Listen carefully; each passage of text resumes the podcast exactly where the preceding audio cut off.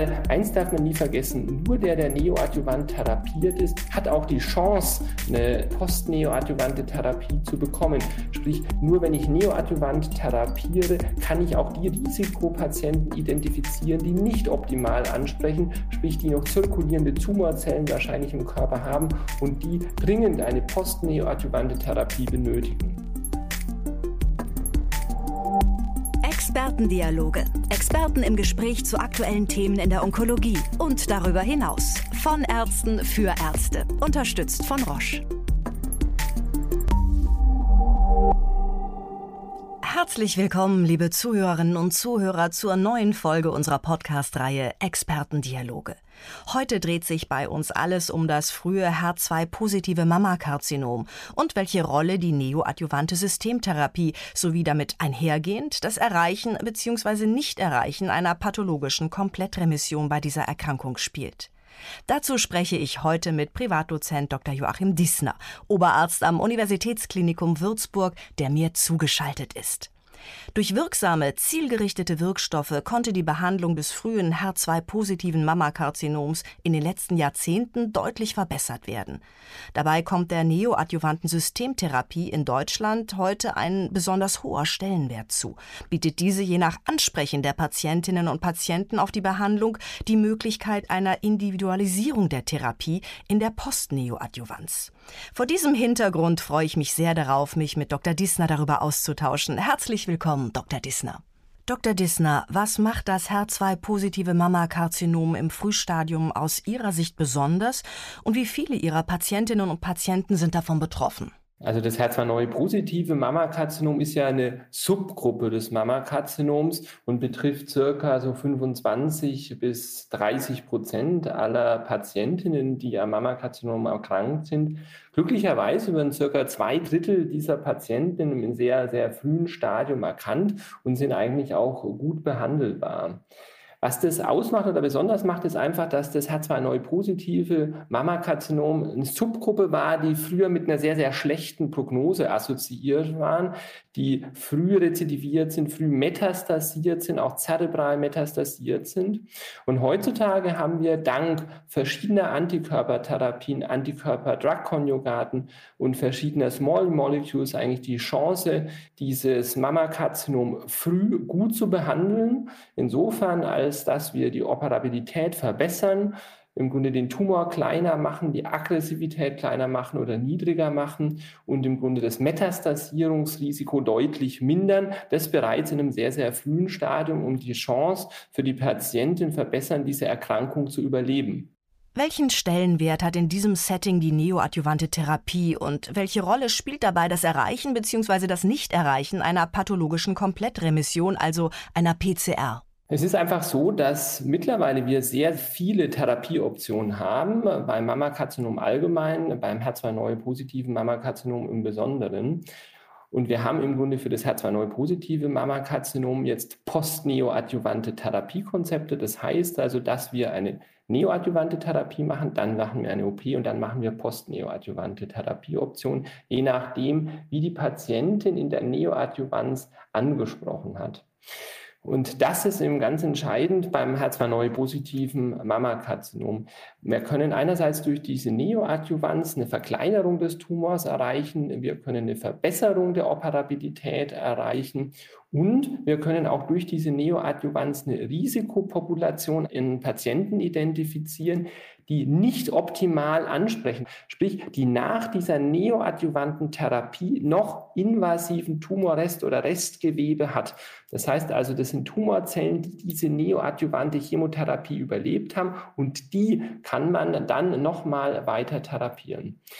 Und das ist natürlich eine Selektion von einer Risikopopulation, für die man dann mittlerweile weitere Optionen, sprich in der Postneoadjuvanz hat, die man dann im Grunde weiter therapieren kann für ganz spezielle Subgruppen an Patienten, die weitere Therapie benötigen. Welche Vorteile bietet die neoadjuvante Therapie für Patientinnen und Patienten? Die Neoadjuvanz hat viele Vorteile. Sie bietet einerseits einen erheblichen Zeitgewinn für die Patientin. Das heißt also, bis zur Operation kann man eine genetische Beratung, eine Operationsberatung und so weiter machen. Wir können die OP in Anführungszeichen verkleinern. Das heißt also Senkung der operativen Morbidität. Wir können die Chance der brusterhaltenden Therapie verbessern. Wir können im Grunde die Invasivität bezüglich auch der Lymphknoten oder der Lymphonodektomien erniedrigen und im Grunde dadurch die Operabilität für den Patienten und die Nebenwirkungen für den Patienten reduzieren. Zudem hat die Möglichkeit der Neoadjuvanz eben die Identifizierung von Patienten, die nicht optimal auf diese Therapie ansprechen, die also invasives Restgewebe nach der neoadjuvanten Therapie haben. Und für diese Patienten haben wir glücklicherweise jetzt auch weitere Therapieoptionen, sprich post-neoadjuvante Therapieoptionen, um diese Patienten weiter zu behandeln, um für diese Patienten die Chance deutlich zu erhöhen, diese Erkrankung zu überleben. Für welche HER2-positiven Patientinnen und Patienten sollte aus Ihrer Sicht ein neoadjuvantes Therapieregime gewählt werden? Letztlich sind unsere Vorgaben seitens der AGO, also der Arbeitsgemeinschaft Gynäkologische Onkologie, da relativ klar. Es wird empfohlen, Patienten, die einen nodal positiven, das heißt also einen Tumor haben, der Lymphknoten bereits infiltriert hat, als auch Tumore, die über zwei Zentimeter groß sind, die sollten neoadjuvant therapiert werden. Aber da, denke ich, ist das nicht in Stein gemeißelt, diese Größe, sprich diese zwei Zentimeter, die durch die Leitlinie oder diese Empfehlung vorgegeben werden, weil im Grunde natürlich auch kleinere Tumoren, vielleicht die nur 1,9 Zentimeter groß sind, sind eine systemische Erkrankung. Und auch bei diesen sollte man sicher überlegen, ob man denen nicht eine neoadjuvante Therapie zukommen lässt. Weil eins darf man nie vergessen, nur der, der neoadjuvant therapiert ist, hat auch die Chance, eine postneoadjuvante Therapie zu bekommen. Sprich, nur wenn ich neoadjuvant therapiere, kann ich auch die Risikopatienten identifizieren, die nicht optimal ansprechen, sprich, die noch zirkulierende Tumorzellen wahrscheinlich im Körper haben und die dringend eine postneoadjuvante adjuvante Therapie benötigen. Was sind die Ziele bei der Behandlung von Patientinnen und Patienten mit frühem HER2-positiven Mammakarzinom in der Postneoadjuvanz?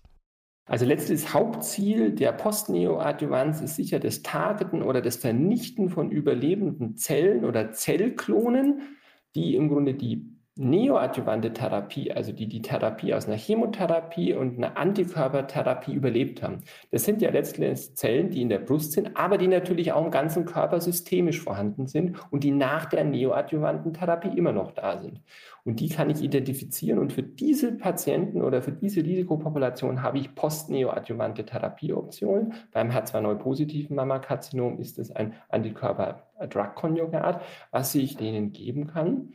Und die Patienten, die keine Komplettremission erhalten haben, kann man durch dieses Antikörper-Drug-Konjugat das invasionskrankheitsfreie Überleben so von 77 auf 88 Prozent erhöhen oder umgekehrt das Sterberisiko in dieser Gruppe nochmal halbieren. Und ganz wichtig ist, dass das für alle Patienten zutrifft, sprich auch für Patienten, die nur einen sehr, sehr kleinen Tumorrest haben und auch für Patienten, die ein Hormonrezeptor positives Mammakarzinom haben.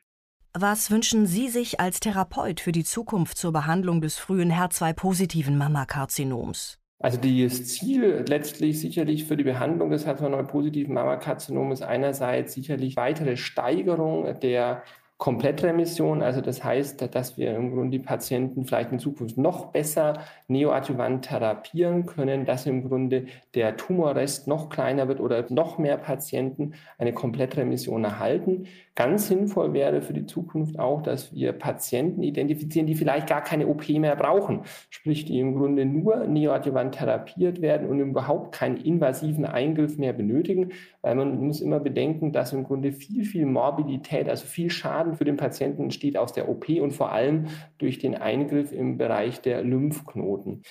Und vielleicht sicherlich auch eine Option oder eine Hoffnung für die Zukunft, dass man diese relativ strikte Empfehlung der AGO mit diesen die Tumorgröße zwei Zentimeter vielleicht auch für kleinere Tumoren noch ermöglicht, dass man Tumoren auch mit 1,5 oder 1,8 Zentimeter neoadjuvant therapieren sollte.